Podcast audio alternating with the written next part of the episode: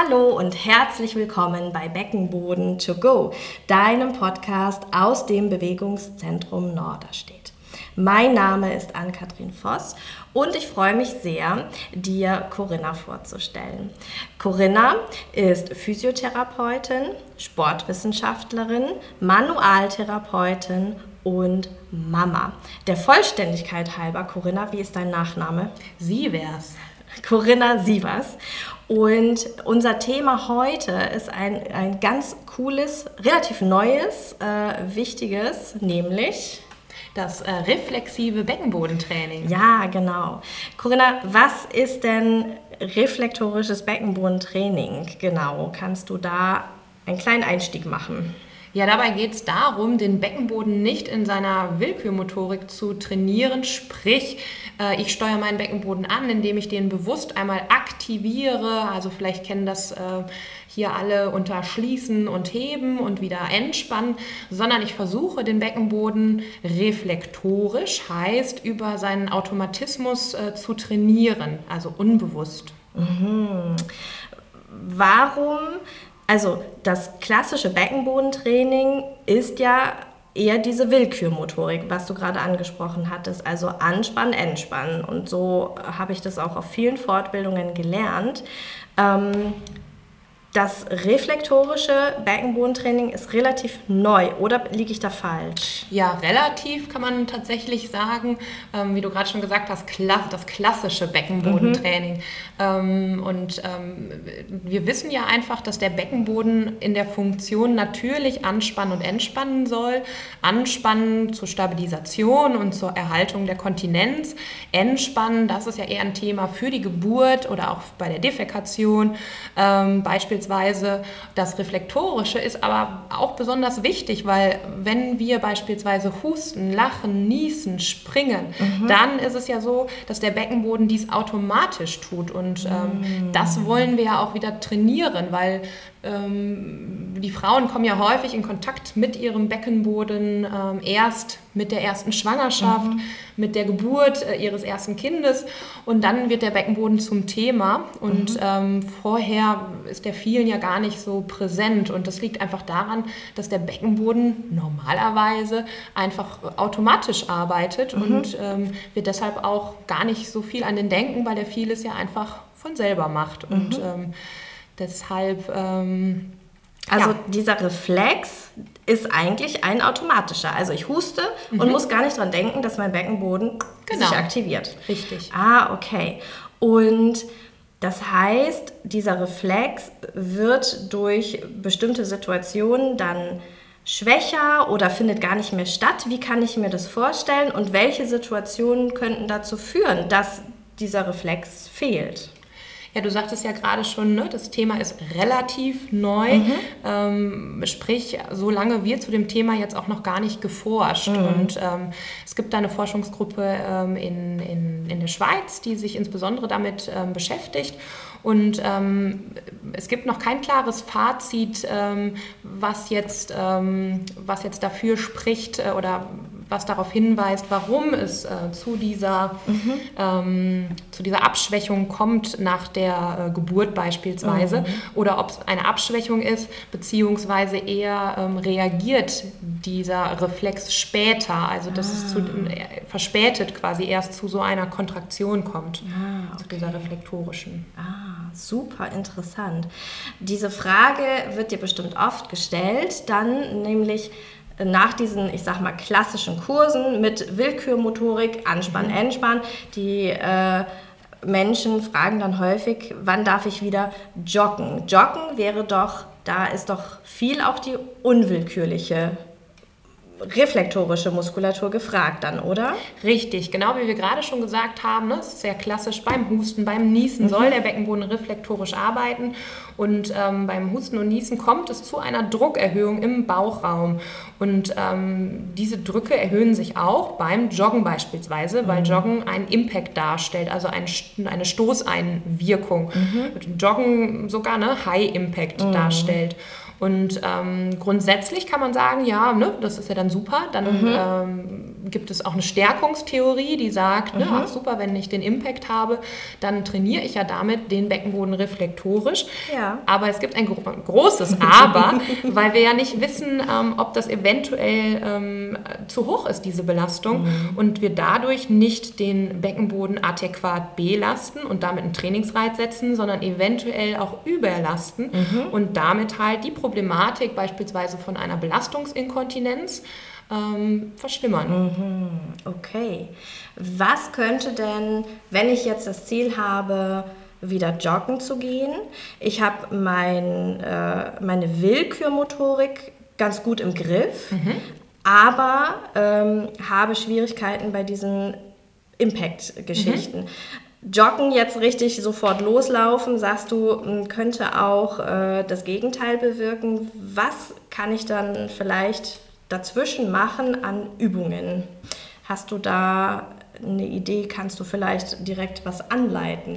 Ja, also was ich nochmal auch wichtig ja. äh, sagen möchte, also Kräftigung fällt dann auch nicht weg. Ne? Also man sagt nicht, oh, mhm. oh super, brauchst du jetzt nicht zu kräftigen, sondern machst nur noch ein reflektorisches mhm. Training. Nein, ähm, also das hängt tatsächlich, also man sollte beides äh, trainieren. Mhm. Und äh, genau, aber das reflektorische Training ist nochmal speziell und ja, findet leider noch nicht äh, in, in unserem klassischen mhm. oder findet noch nicht da so viel Raum bisher in mhm. diesem klassischen Beckenbodentraining. Mhm. Ähm, ja, ich leite gerne was an. Mhm. Also ähm, schön, also eine ganz softe, also wir starten mal ganz, ganz ja. mit einer ganz geringen äh, Intensität, wo es auch viel um Wahrnehmung geht. Heißt, mhm. Voraussetzung von dieser ersten Übung ist auch, dass man seinen Beckenboden zumindest spüren kann, finden kann. Und ähm, mhm. dafür ähm, stellt ihr euch doch am besten mal hin, aufrecht, die Füße haben Kontakt zum Boden und ähm, du spürst auch jetzt mal in deinen Beckenboden rein, lässt die Atmung fließen und versuchst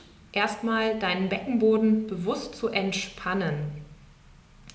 Und äh, wenn du spürst, wie sich dein Beckenboden auch vielleicht mit der Atmung ähm, bewegt, dann pendelst du mal wie so ein Bäumchen im Wind vor und zurück im Stand. Und ähm, du fängst mit kleinen Pendelbewegungen vor und zurück an. Und wenn du ein bisschen größer wirst, so kurz bevor du vielleicht auch die Balance verlierst, müsstest du merken, wie dein Beckenboden zuckt. Also da eine ganz geringe reflektorische Anspannung passiert in deinem Beckenboden.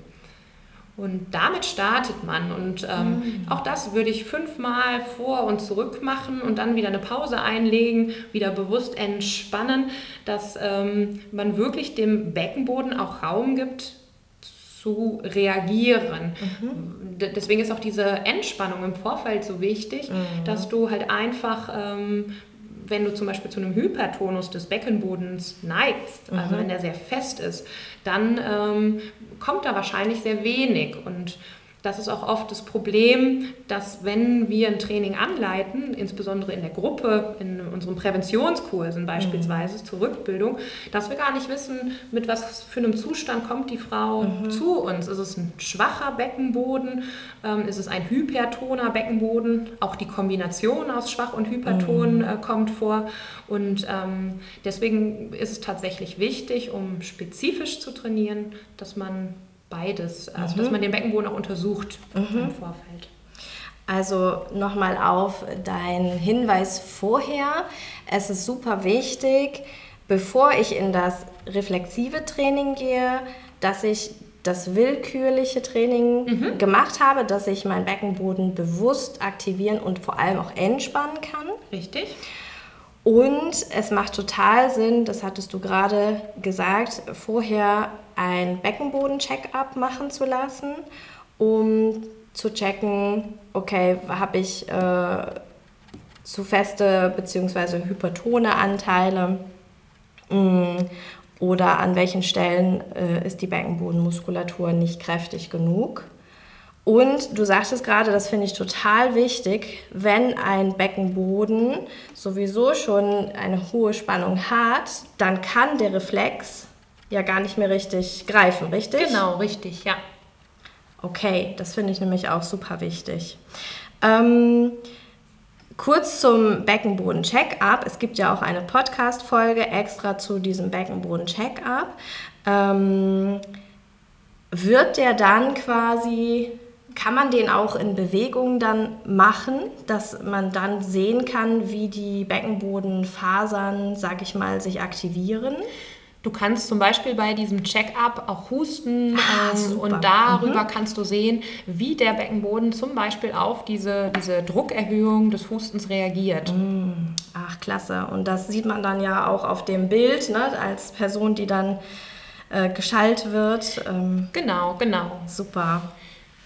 Ja, es gibt ja verschiedene äh, Möglichkeiten der Untersuchung und besonders wichtig, um Frauen halt gut zu beraten, ähm, ist halt tatsächlich die vaginale Palpation. Mhm. Also die findet ja in so einem Beckenboden-Check-up statt. Mhm. Und mit dieser vaginalen Palpation, was ja zum Glück mittlerweile auch viele Physiotherapeuten in Deutschland ähm, auch machen, mhm. ähm, um halt einfach auch die Funktion des Beckenbodens zu untersuchen. Mhm. Das findet ja klassisch ähm, selten statt in der sechs Wochen Nachuntersuchung mhm. bei, der, bei den Gynäkologen. Und ähm, da wichtig, wir untersuchen ja wirklich die funktionelle ähm, ja. Arbeit des Beckenbodens und testen die Kraft, die Ausdauer mhm. ähm, und unter anderem halt auch die Reflektorik. Und mhm. ähm, wenn man diese Parameter weiß, dann kann man ja viel gezielter den Beckenboden auch dementsprechend trainieren und die Frau ähm, ähm, beraten. Mhm. Und ich würde ja, wenn ich einen Marathon laufen würde, wollen würde, mhm. ähm, würde ich ja jetzt nicht mal ins Fitnessstudio gehen und meinen Bizeps und meinen Quadrizeps trainieren, also meine Bein- und Armmuskulatur. Und würde mich dann wundern, wenn dann der Hamburg-Marathon, ja, kommt ja. bald, ja.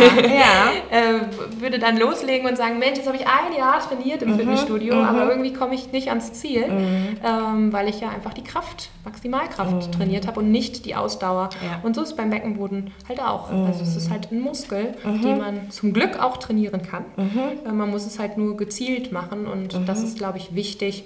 Und ähm. Da im Vorfeld dann zu untersuchen. Ne? Das ist die, die Grundlage. Super. Also Training Ausdauer, Training Kraft und Training Reflektorik. Richtig. Ah, okay. Ja, das ist super, super einleuchtend. Und Gibt es so Kontraindikationen oder äh, in welchen Momenten würdest du sagen, sollte ich mit dem reflektorischen Training vielleicht noch warten? Da man äh, das sehr gut äh, methodisch aufbauen kann, mhm. heißt, man kann ja wirklich das, was ich gerade mit ja. den Pendeln vorgestellt habe, es ist ja so minimal von der Intensität, mhm. sodass das wirklich ja, die sanfteste Form des reflektorischen äh, Trainings ist. Mhm. Und das kann wirklich jede Frau machen, um mhm. erst mal reinzukommen, um zu spüren. Ähm, und wenn man das gut merkt und der Beckenboden dann gut reagiert, dann ähm, würde ich diesen, diesen, diesen Impact auch weiter erhöhen. Mhm. Man kann dann weitermachen ähm, mit leichtem Wippen, auch Wippen auf einem mhm. Petsy-Ball, beziehungsweise großem Gymnastikball. Ja. Hier keine Werbung machen. Ja. ähm, und äh, Ausfallschritten, mhm. Sprints auf der Stelle mhm. ähm, und so sich langsam an den High Impact des Joggens herantasten. Mhm. Ähm, diese Empfehlung, neun Monate zu warten, bis man wieder joggen kann, ähm, wir wissen halt einfach, das hat nichts mit der Zeit zu tun. Ne? Mhm. Vor allen Dingen warten, äh, wissen wir alle, da passiert nichts. ja. Die Zeit sorgt nicht dafür, dass wir dann mhm. einfach vorbereitet sind aufs, aufs Joggen, sondern auch da gehört halt ein, ja, ein sukzessives Training zu. Mhm. Ja. Und würdest du sagen, es macht Sinn, dieses reflektorische Training dann direkt mit der Rückbildung, quasi im Rückbildungskurs, so diese ganz einfachen Sachen schon zu starten? Warte, jetzt muss ich mal. In der Rückbildung, also dass wir in der Rückbildung dieses, was wir gerade gemacht haben, mhm. damit kann ich doch dann schon starten, ne? Diesem ganz Richtig. leichten Training. Und dann kann ich das so steigern und dann kann ich nach neun Monaten wieder joggen gehen. also tatsächlich, ja, wir, wir bauen das reflektorische Training ganz bewusst mhm. in die mhm. Rückbildungskurse mit Super. ein, mhm. damit die Frauen auch schon mal was davon gehört haben, damit es äh, für die ein Begriff ist. Und, ähm, und das A und O ist ja einfach immer die Körperwahrnehmung mhm. das den Frauen in so einem Rückbildungskurs zu vermitteln. Und ähm, deshalb, äh, genau, würde ich das definitiv mhm. in einem Rückbildungskurs machen Super. und ähm, denen auch die Möglichkeit geben, mal selber nachzuspüren. Mhm. Und bei vielen kommt dann auch, oh, das fühlt sich nach unten noch ein bisschen instabil, mhm. lose an, ähm, sodass die selber auch merken, okay, Joggen ist jetzt vielleicht noch nicht mhm. der Zeitpunkt. Mhm. Und ähm, ja, nach einem Rückbildungskurs ist man ja auch nicht fertig, sondern der Rückbildungskurs mhm. soll ja die Basis sein. Danach sich weiter mit Sport äh, oder sich auch wieder vielleicht an seinen Sport ranzuwagen, mhm. aber sensibilisiert zu sein auf einfach Belastungs- ähm, oder auf, auf, auf, Belastungen, die äh, mhm. den Beckenboden dann erreichen, wie mhm. zum Beispiel Impact-Belastung. Mhm. Mhm. Okay, und wenn ich jetzt das äh, so sukzessive aufgebaut habe und wirklich ein stabiles Gefühl habe, dann würde doch rein theoretisch aber auch nichts dagegen sprechen, nach neun Monaten schon wieder joggen zu gehen, oder? Mhm. Ja. ja. also wenn du es wirklich, ja. also beziehungsweise auch da würde ich wieder dazu tendieren, die Frau zu untersuchen, mhm.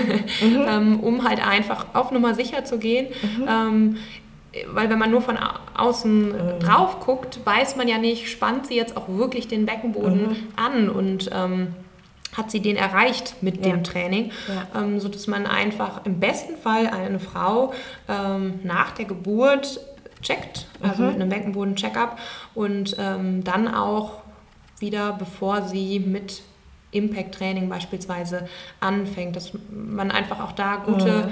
gute ähm, objektivierbare Werte hat, mhm. ähm, die man nutzen kann, um halt wieder hier die Frau auch richtig zu beraten, weil sonst mhm. kann ich auch nur vermuten, ja. dass es wahrscheinlich äh, geht. Geht, ja, ja, ja, genau. Und wenn ich, ähm, ich überlege gerade, wenn ich jetzt das Joggen, weil das so viel gefragt wird. Ne? Wenn, mhm. Es gibt ja, was gibt es noch andere für Impacts? Also hier so Trampolin. Trampolinspringen oder, oder ähm, ich hatte letztens auch eine gefragt, so Hampelmänner, so ein Zirkeltraining, mhm. äh, ne? so Hampelmann springen. Ähm, wenn ich das wieder machen möchte, dann, dann brauche ich diese reflektorischen Fasern sozusagen, also das, ja. diese Reflekt, das reflektorische Training. Und das, ähm, ich erinnere mich gerade, es ist schon, schon lange, lange her, ne, aber wahrscheinlich kennst du das auch, eine Frau, die wirklich fleißig dieses willkürliche Training gemacht hat, die anspannen und entspannen konnte, die äh, ihre Übungen regelmäßig gemacht hat und trotzdem ähm, diese Belastungsinkontinenz irgendwie auch noch nach zwei Jahren oder drei Jahren ähm, hatte und dann so verzweifelt war. Und ich wünschte, ich hätte damals schon vom reflektorischen Training gehört. Das ist wahrscheinlich das, was ihr gefehlt hat, oder? War, wahrscheinlich ja. und da aber auch ähm, denke ich so, da als Sportwissenschaftlerin, mhm. ähm, dass ja auch einfach die Periodisierung des Trainings so wichtig ist, dass man nicht mhm. nur immer mal wieder am Tag anspannt mhm. und entspannt, mhm. weil das super für die Koordination und auch für die mhm. Wahrnehmung, aber wenn wir wirklich auch Kraft trainieren möchten, brauche mhm. ich halt einfach eine gewisse Über Wiederholungszahl und eine Satzzahl, um halt auch einen Einfluss auf den Beckenboden zu bekommen und ähm, genau, das ist ganz wichtig. Also es reicht nicht, diese Pendelübung, die du gerade angeleitet hast, jetzt sozusagen einmal am Tag mhm. zu machen, sondern ich brauche schon einen vernünftigen Trainingsplan für meinen Beckenboden auch. Für den Beckenboden, mhm. richtig. Ähm, für, für die Kraft, für das Training der Kraft und der Ausdauer spezifiziere ich wirklich diese Parameter der Wiederholung und der, der, der Satzzahl ganz deutlich mhm. ähm, und passe das an den Zustand der Patientin, also an den Trainingszustand an. Mhm. Für die Reflektorik ist es so, dass auch tatsächlich, um Automatisierungsprozesse zu fördern, einfach eine hohe Wiederholungsanzahl ah, stattfindet. Ja. Ähm, also das ist schon so, dass, dass ich die definitiv da erhöhen würde. Mhm. Ähm, und dass es da nicht so wichtig ist, dass es genau die Anzahl der Wiederholungen ist mhm. oder die Sätze. Mhm. ich überlege gerade, Corinna, vielleicht müssen wir noch eine zweite Folge machen. Tatsächlich zu diesen äh, Trainingsparametern mhm. überlege ich gerade. Super spannend. Ja, ja, es ist ja total äh, sinnvoll, ne? mit, mit wie oft am Tag oder in der Woche mhm. äh, mache ich dieses Training, ja. um äh, da erfolgreich ähm, zu sein und auch, wie steigere ich überhaupt Beckenbodentraining, weil wir da ja gar nicht diese klassischen Gewichte haben. Also Richtig, ne, ich mache vier ja. Wochen Bizeps mit 6 Kilo und Genau. danach dann irgendwie mit 8 Kilo. Das ist auch die größte Ja. Herausforderung Ja. beim Beckenbodentraining, Ja. weil man ja nicht ne, die quasi One Repetition Maximum Ja. in dem Sinne ja nicht bestimmen kann. ähm, und äh, da eigentlich ja schon dann als, als Physiotherapeut, auch als Physiotherapeut, der nicht vaginal untersucht, Mhm. eigentlich gar keine Möglichkeiten hat, als so ein bisschen die Trial-and-Error-Methode anzuwenden und zu gucken, okay, Ja. ne, wie reagiert der Beckenboden? Gibt es Muskelkatersymptome? Okay, reduziere ich, passiert gar nichts, ach, ich erhöhe. Und auch das funktioniert. Ähm, und das find, bin ich auch immer schon froh, wenn ein Physiotherapeut so arbeitet, also reflektiert. Das Wort nochmal vielleicht ein bisschen anders.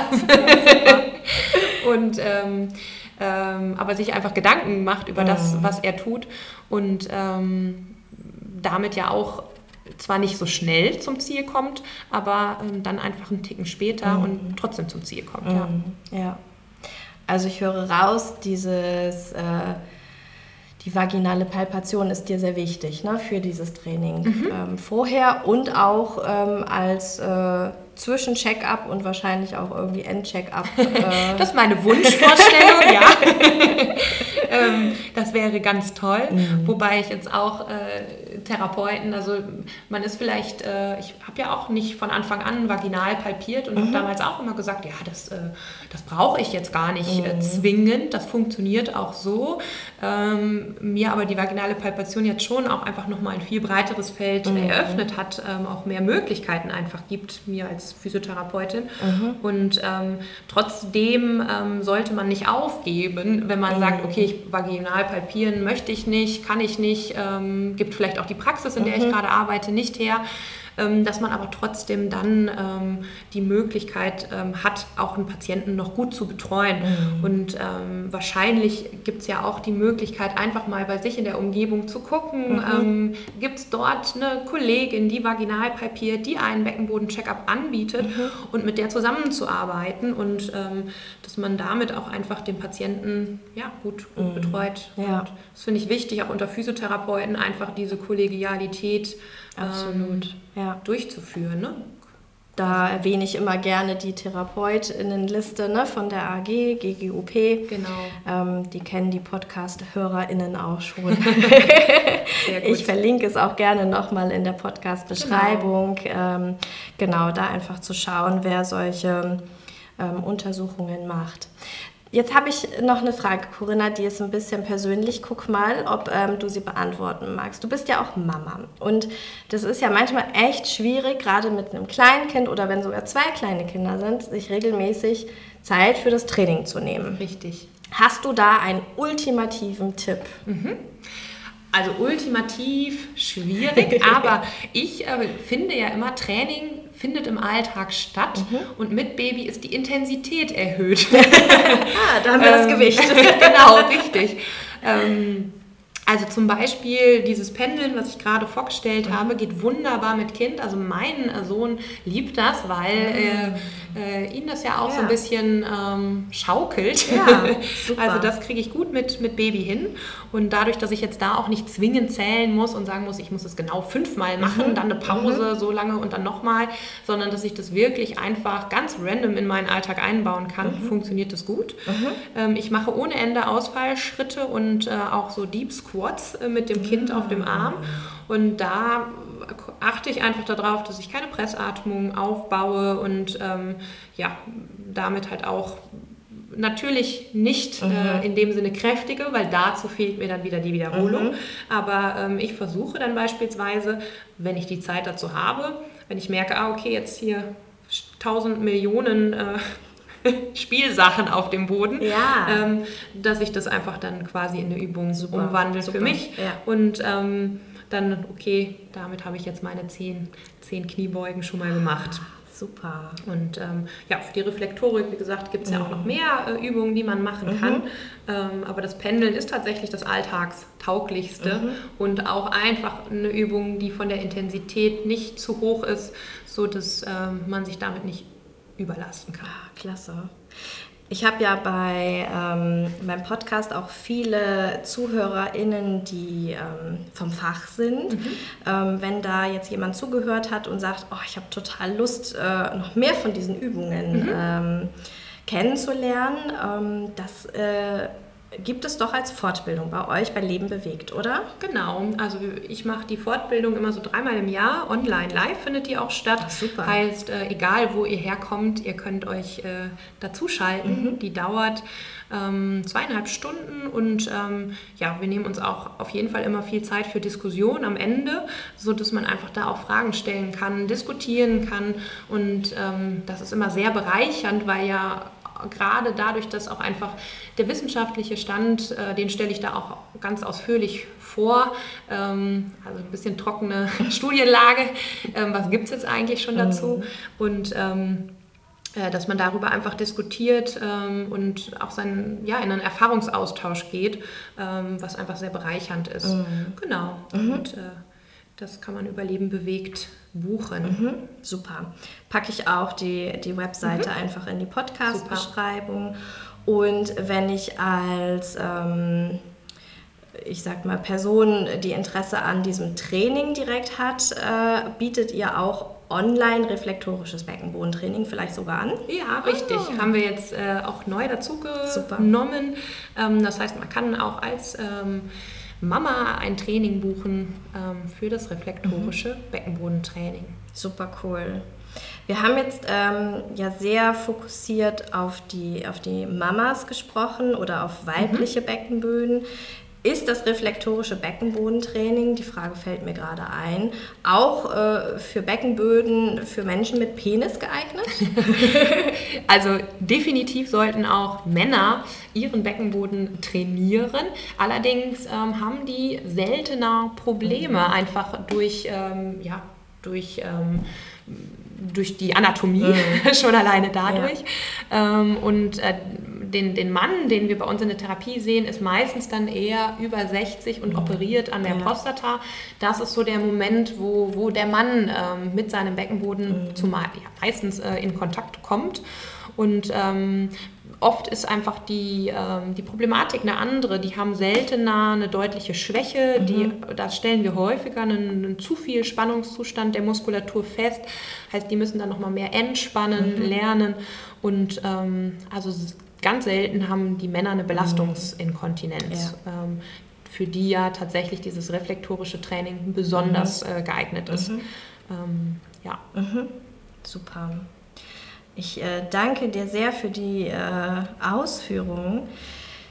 Zusammenfassend habe ich äh, in unserem Vorgespräch diesen Satz, ne, wir nutzen Situationen, die ungewollten Urinabgang provozieren, in angepasster Form als Training. Also Joggen provoziert den Urinabgang noch und wir fangen an mit reflektorischen Übungen äh, das langsam aufzubauen, dass das Joggen irgendwann wieder funktioniert. Genau, richtig. Sodass ne, die, die Kennbewegung für den Urinabgang muss halt identifiziert werden mhm. und dann sagt die Frau, ja, beim Joggen, beim Husten, beim Niesen. Mhm.